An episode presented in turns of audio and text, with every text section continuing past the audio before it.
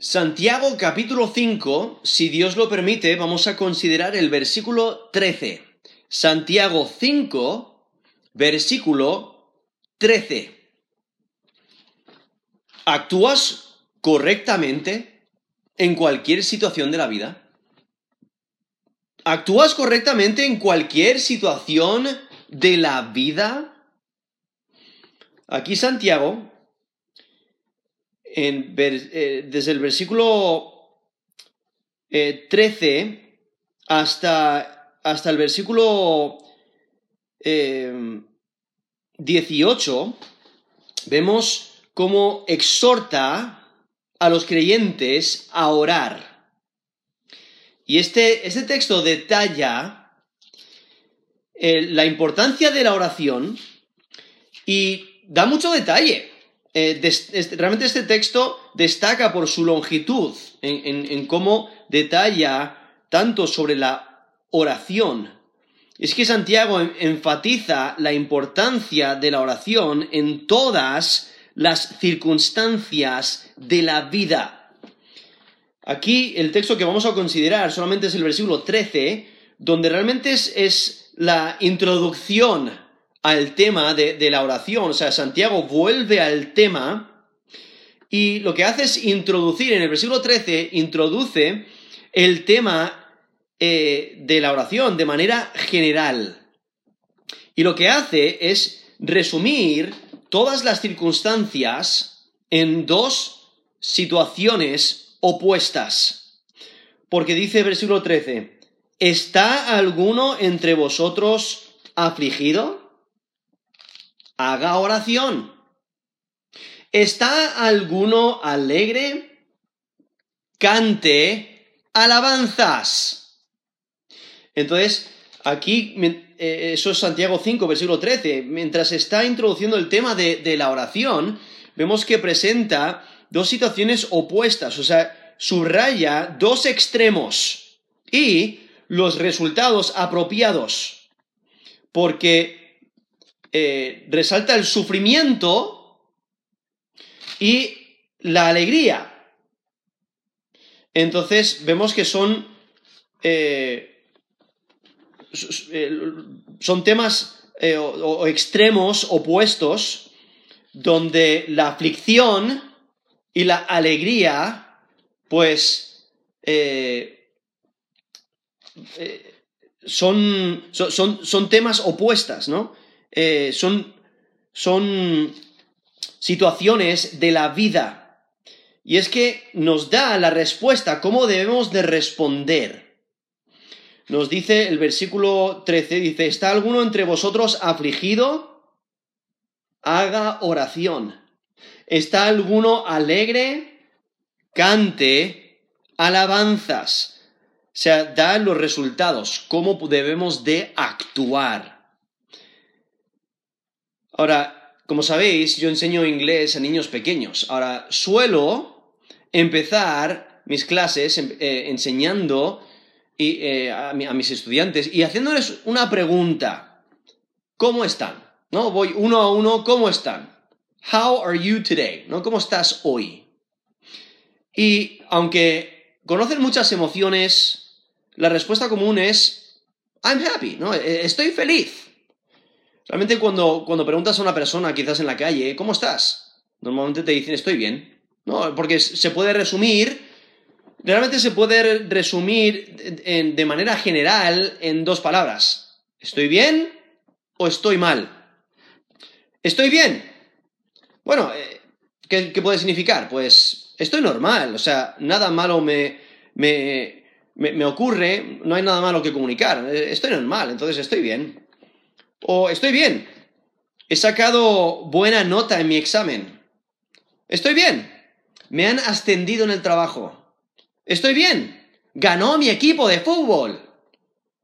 O incluso uno de mis estudiantes, cuando le pregunté, eh, me, dijo, eh, eh, estoy feliz, ¿no? Estoy bien porque Lucía me dio un beso en el cole.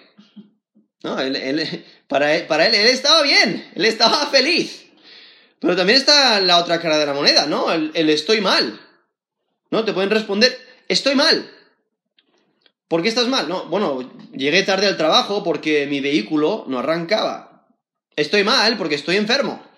Estoy mal porque he perdido las llaves de la, casa. Estoy mal porque he tenido un accidente. Recuerdo un, estudiante que eh, cuando le, le, preguntamos que cómo estaba, él dijo, mal porque Javier ha destruido mi montaña de arena. Entonces, hay diferentes, diferentes eh, eh, estados, ¿no? ¿Estás bien? ¿Estás mal? Ahora, en este texto, aquí en Santiago 5, versículo 13, vemos cómo Santiago quiere dejar claro que no importa, no importando las circunstancias en que te encuentres, debes tener tu enfoque en Dios. Puedes estar bien o puedes estar mal. Eh, las circunstancias no, no, deben de afectar tu enfoque en Dios. Debes de mantenerte enfocado en Dios. Debes de mantenerte orando y dándole gracias y adorándole. Sea que te encuentres bien o te encuentres mal, debes de actuar correctamente para la gloria de Dios. Y entonces aquí vemos esta exhortación que, eh, eh, estas exhortaciones que nos presenta aquí el versículo 13, donde dice, ¿está alguno entre vosotros afligido? Haga oración. ¿Está alguno alegre? Cante alabanzas. Ahora, las exhortaciones a orar en, el Nuevo Testamento son comunes, ¿no? Como nos dice Efesios 6, 18 orando en todo tiempo con toda oración y súplica en el Espíritu, y velando en ello con toda perseverancia y súplica por todos los santos. Eso es Efesios 6, versículo 18. O en Filipenses 4, del 6 al 7, por nada estéis afanosos, sino sean conocidas vuestras peticiones delante de Dios en toda oración y ruego, con acción de gracias. Y la paz de Dios, que sobrepasa todo entendimiento, guardará vuestros corazones y vuestros pensamientos en Cristo Jesús. Esos Filipenses 4, del 6 al 7. En Colosenses 4.2, perseverad en la oración, velando en ella con acción de gracias. Sus Colosenses 4.2. Primera Tesalonicenses 5, del 17 al 18, orad sin cesar. Dad gracias en todo, porque esta es la voluntad de Dios para con vosotros en Cristo Jesús.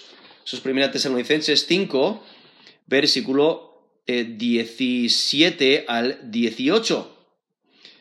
Ahora, no sé si, si habéis notado, pero varios de esos textos que acabo de leer no solamente menciona la oración, sino que menciona también acción de gracias. O sea, esa, eh, eh, eso debe ser habitual en la vida del creyente. El creyente debe de orar y de reflejar gratitud hacia Dios por todo lo que Dios ha hecho. Y por ello vemos aquí estas dos situaciones que nos presenta Santiago. La primera situación es estar en una situación de, eh, de, apuro, de estás afligido, estás en medio de problemas. ¿Qué es lo que debes hacer? Orar. Y aún si estás en, en un momento de alegría, de, de gozo, donde todo va bien, o por lo menos tienes una actitud que, o sea, la, emoción que tienes es gozo, es gratitud por todo lo que Dios ha hecho. Entonces, ¿qué es lo que debes hacer? Cantar, eh, alabar a Dios, adorarle, exaltarle, porque Él es digno. Entonces, por ello la oración y la alabanza realmente van, van juntos, debemos de reflejarlo en nuestra vida. Entonces, lo que hace Santiago es, eh, aquí en la carta, una vez más, vuelve al tema de la oración, y lo, presenta de, una manera general. Realmente lo que hace con, estas, con estos dos términos, con estas dos circunstancias que presenta, está, está resumiendo todas las circunstancias que, se, que puedan ocurrir, ¿no? sean muy buenas o muy malas. Debes de responder correctamente. Y por ello subraya dos extremos, ¿no? Sufrimiento y gozo y los resultados apropiados. Si sufres, ora. Si, si estás alegre, no dejes de orar. Canta alabanzas. O sea, alaba a Dios. Y es que lo que Santiago está haciendo es promoviendo una respuesta correcta ante la dificultad. El tiempo, que el tiempo presente que usa implica que el creyente debe constantemente orar, constantemente cantar alabanzas. Santiago está enfatizando que hay que orar en los buenos tiempos y en los malos tiempos.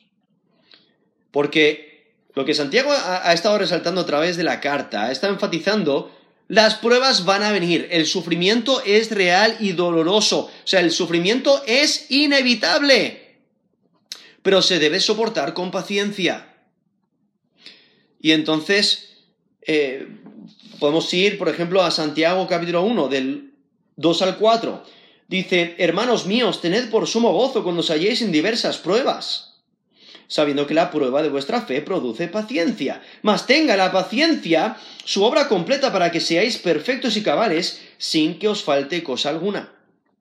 Entonces, viendo, las pruebas son necesarias, las pruebas van a venir, eh, puedes gozarte en medio de las pruebas porque, tienen un beneficio, eh, tienen beneficio espiritual, incrementan nuestra fe, incrementan nuestra paciencia y, bueno, dependemos más de Dios. Santiago 1.12. Dice, bienaventurado el varón que soporta la tentación, porque cuando haya resistido la prueba, recibirá la corona de vida que Dios ha prometido a los que le aman.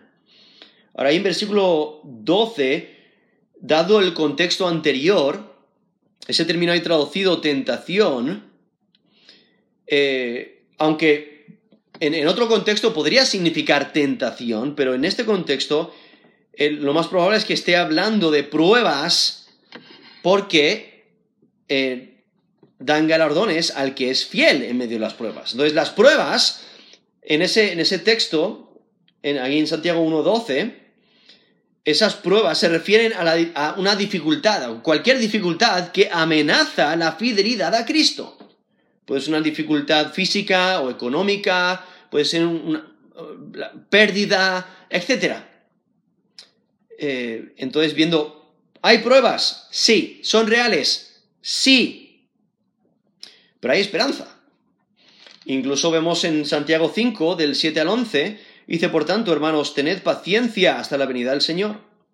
Mirad cómo el labrador espera el precioso fruto de la tierra, aguardando con paciencia hasta que reciba la lluvia temprana y la tardía.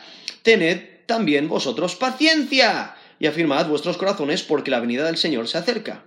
Hermanos, no os quejéis unos contra otros para que no seáis condenados. He aquí el juez está delante de la puerta. Hermanos míos, tomad como ejemplo de aflicción y de paciencia a los profetas que hablaron en nombre del Señor. He aquí tenemos por bienaventurados a los que sufren. Habéis oído de la paciencia de Job y habéis visto el fin del Señor, que el Señor es muy misericordioso y compasivo. ¿Vale? He, he leído Santiago 5 del 7 al 11, donde vemos el, cómo debemos de responder correctamente, o sea, con paciencia ante las pruebas y tenemos que mantener los ojos en que en las cosas celestiales porque nuestro Señor Jesucristo retornará pronto, ¿no? Eh, su venida se acerca. Tenemos esperanza, aquellos que hemos puesto nuestra fe y confianza en Jesús como Señor y Salvador.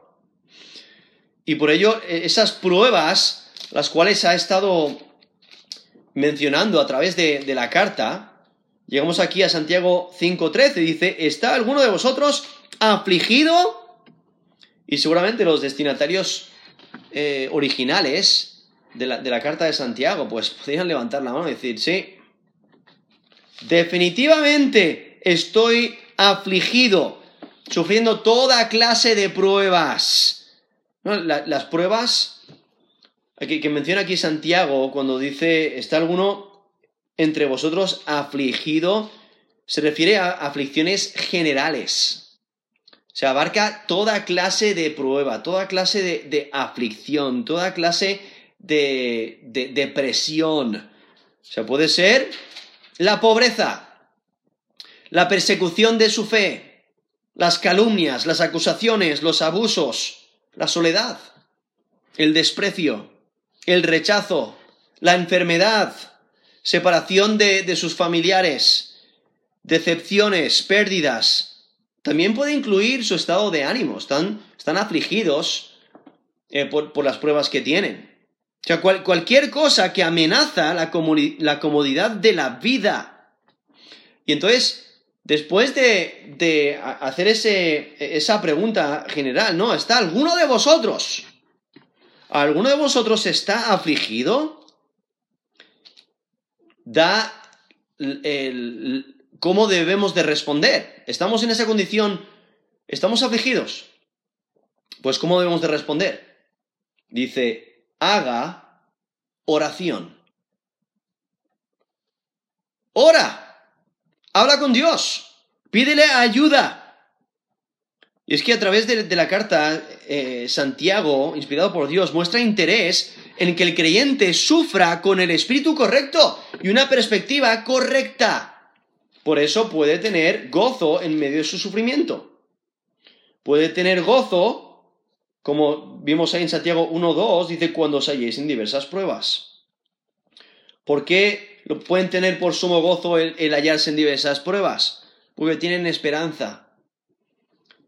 Y porque tienen una perspectiva correcta. Están, están sufriendo eh, con un espíritu correcto. Tienen, eh, están viviendo con esa perspectiva divina. Y es que probablemente está aquí exhortando a orar, aquí en Santiago 5:13, para que Dios les dé fuerza espiritual para sobrellevar las pruebas correctamente. O sea, es orar pidiendo sabiduría para saber cómo responder ante el sufrimiento. Como nos dice Santiago 1.5, si alguno de vosotros tiene falta de sabiduría, pídala a Dios, el cual da a todos abundantemente y sin reproche, y le será dada. Y ese versículo ahí, Santiago 1.5, eh, está en un lugar extremadamente clave, porque acaba de mencionar pruebas, y cuando estás en pruebas, no sabes cómo actuar, no sabes qué hacer. Y por eso Santiago dice, ¿necesitas sabiduría? Busca a Dios, Él es quien da la sabiduría y Él da sabiduría abundantemente, sin reproche, y le será dada. Entonces, por ello aquí, volviendo a Santiago 5.13, cuando dice, haga oración, ¿no? Que, que cuando estamos afligidos, que oremos para que Dios nos dé fuerza espiritual para sobrellevar la prueba correctamente. Orar para que Dios nos dé sabiduría para hacer lo que es recto delante de Él y responder correctamente ante el sufrimiento. Pero si notáis, a la mitad del versículo menciona otra situación, que no es un opuesto exacto de la aflicción, porque dice, ¿está alguno alegre? Cante alabanzas. Ahora, la alegría que menciona aquí Santiago 5.13 expresa, es la, alegría viene del corazón, o sea, eh, esa alegría expresa lo que está en el corazón. La alegría refleja una fe fuerte, una fe confiada, una fe que, realmente tiene una esperanza real, viva. Tiene su fortaleza eh, en, Cristo y por eso tiene estabilidad. Y la alegría, o sea, la, la alegría que tiene, cuando dice, ¿está alguno alegre? Eso no significa que no tenga problemas, sino que está alegre a pesar de sus problemas, porque tiene esperanza, porque Cristo es su Señor, porque descansa en el cuidado de Dios, porque descansa en la soberanía de Dios, porque ama a Dios sobre todas las cosas, porque está, eh, se da cuenta de que está creciendo espiritualmente, se da cuenta de que está creciendo en paciencia, se da cuenta de que Dios está obrando en su vida y, por ello está alegre, a pesar de sus circunstancias. ¿Y cómo debe de responder el creyente en sus circunstancias? Dice, cante alabanzas. O sea, un creyente puede estar alegre a pesar de sus circunstancias. Tenemos el ejemplo de, del apóstol Pablo y Silas, ahí en Hechos 16, del 23 al 25, cuando les han encarcelado allí en Filipos, y eh, es totalmente injusto, pero les han encarcelado y nos dice eh, Hechos 16, 23, después de haberles azotado mucho, los echaron en la cárcel, mandando al carcelero que los guardase con seguridad, el cual, recibiendo este mandato, los metió en el calabozo de más adentro y les aseguró los pies en el cepo. Pero a medianoche, orando, Pablo y Silas cantaban himnos a Dios y los presos los oían. Esos Hechos 16 del 23 al 25. O sea, eh, pensarías que dadas las circunstancias en las que se encontraban, ahí Pablo y Silas, pues estarían desanimados por su sufrimiento, estarían eh, eh, pues destrozados, pero no lo están. Están orando y cantando. ¿Por qué? Bueno, aquí mismo Santiago nos dice, estás afligido, ora. Y oras eh, entregando a Dios tus problemas, pidiendo ayuda y fortaleza. Y entonces Él te da una paz que sobrepasa todo entendimiento. Eh, como eh, leímos anteriormente ahí en Filipenses, en Filipenses 4, eh, 6 al 7, dice, por nada estéis afanosos, sino sean conocidas vuestras peticiones delante de Dios en toda oración y ruego, con acción de gracias, y la paz de Dios que sobrepasa todo entendimiento, guardará vuestros corazones y vuestros pensamientos en Cristo Jesús. Eso es Filipenses 4 del 6 al 7. O sea, cuando tienes, cuando te vienen esos afanes, cuando estás en medio de sufrimiento, eh, pues no medites en ello, ora. Déjalo en las manos de Dios. Y Él lo toma. Y Él se encarga de ello. Y entonces ya, eh, ya no estás afligido. Porque has orado. Y por ello estás alegre.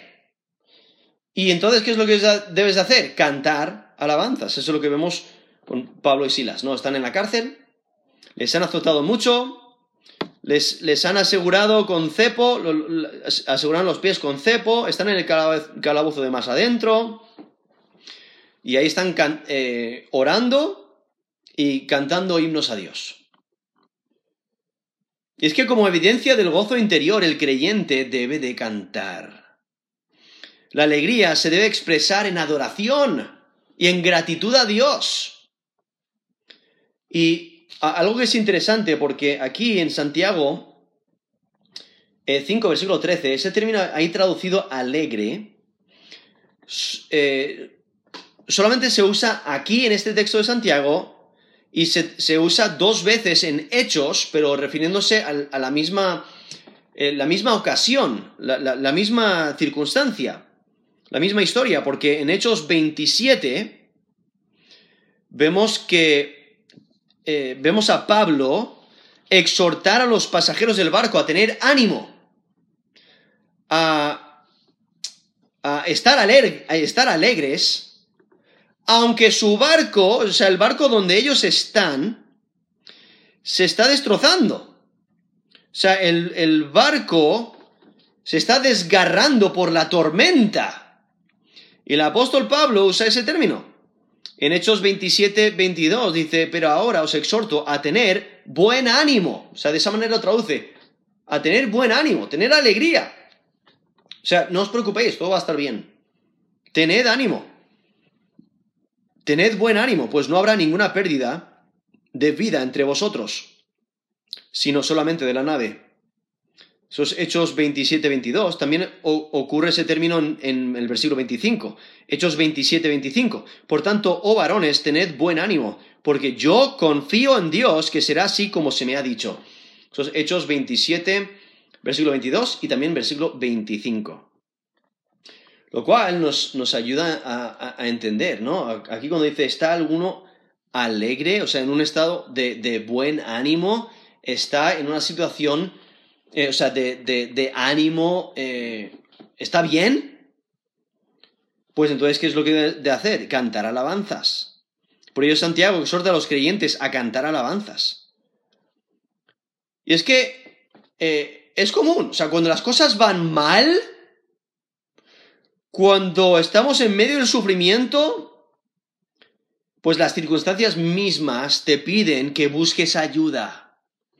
Pero, perdón, pero cuando las cosas van bien, es fácil dejar de buscar a Dios.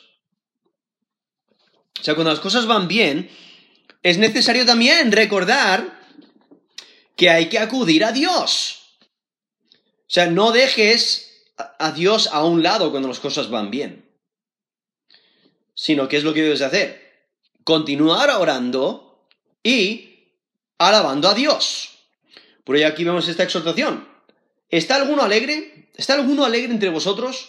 Cante alabanzas. Y entonces vemos aquí eh, eh, estas exhortaciones que encontramos aquí en Santiago 5, versículo 13, donde nos presenta que el creyente debe tener el hábito de orar y adorar a Dios.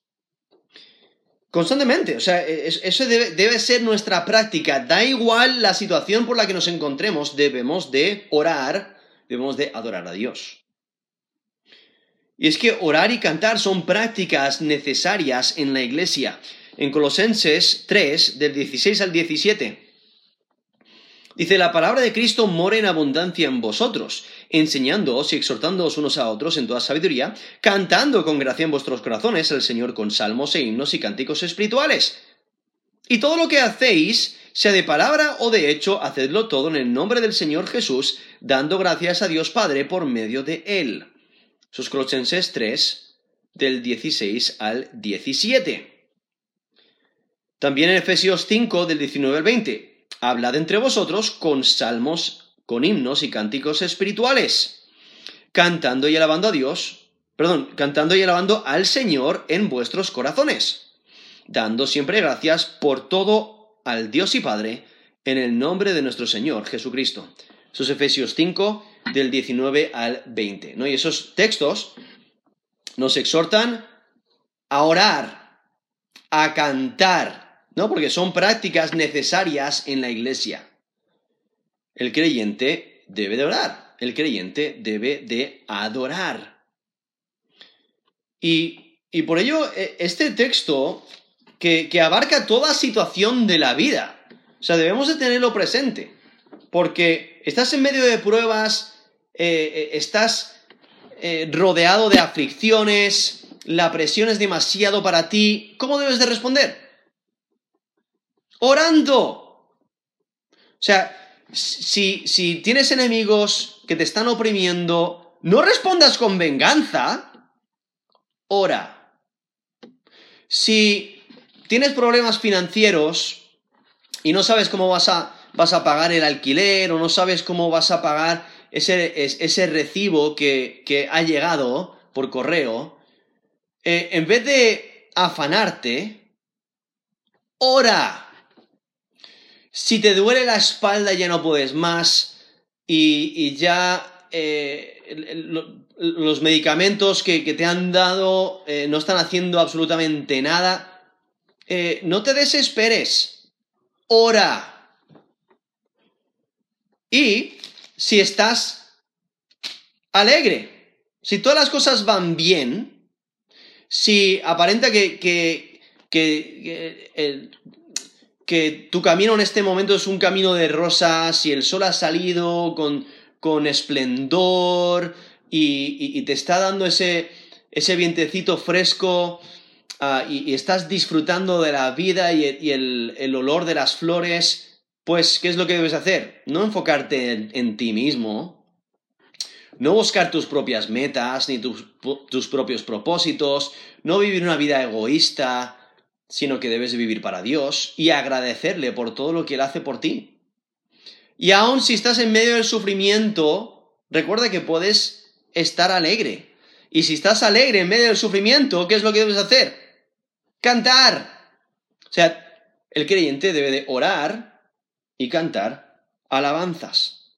Por ello, cualquier eh, situación de la vida, eh, aquí nos está presentando cómo debemos de actuar. Debemos de actuar correctamente. de manera general, pero diciendo, mira, o sea, está- eh, estás afligido, ora, estás alegre, canta alabanzas. O sea, debemos de, de cambiar nuestra perspectiva porque muchas veces, pues, el, el enfoque está en todo, todo sobre nosotros. Eh, oh, mis pruebas, oh, no, me voy a morir, oh, no, Eh, ¿sabes? Eh, constantemente de manera negativa. No sé si alguna vez habéis visto los dibujos animados de, Winnie the Pooh, pero hay un burrito, Winnie the Pooh es un, un oso, y hay un burrito que se llama Eeyore, y él, él ve la vida de una manera negativa. Todo, todo, todo es, es negativo. Eh, y, y- siempre eh, lo, lo que resalta su carácter es que todo es negativo. Aún las cosas buenas siempre les ve algo negativo. Siempre les ve algo negativo, ¿no? Le regalan un, un globo rojo, pues, oh, qué pena, porque, porque hubiera sido mejor azul, ¿no? O cualquier cosa, ¿no? Y siempre ve lo, negativo. Si tenemos esa actitud en la vida, pues entonces, eh, por eso, eh, no- no- por, eso las pruebas parecen tan pesadas, porque no estamos orando. Debemos de acudir a Dios, orar y pedir ayuda de Dios. Estamos, estamos siendo afligidos, estamos en aflicción, estamos en problemas. ¡Ora! Est- eh, ¿Estás en una situación alegre? Pues alaba a Dios. Eh, eh, lo que está destacando aquí Santiago, en aquí Santiago 5, versículo 13, está destacando la importancia de tener la perspectiva correcta, la, importancia de, de mantener los ojos en lo que, en, lo que Dios valora. Um, vivir para Dios, actuar correctamente para dar gloria a Dios tener el enfoque en Dios, no en nosotros mismos, no en, en nuestro sufrimiento y cuando las cosas van bien, no enfocarnos en nosotros para vivir como nos da la gana, sino que debemos vivir para Él. Y por ello esa pregunta, ¿actúas correctamente en cualquier situación de la vida? Vamos a terminar en, en oración.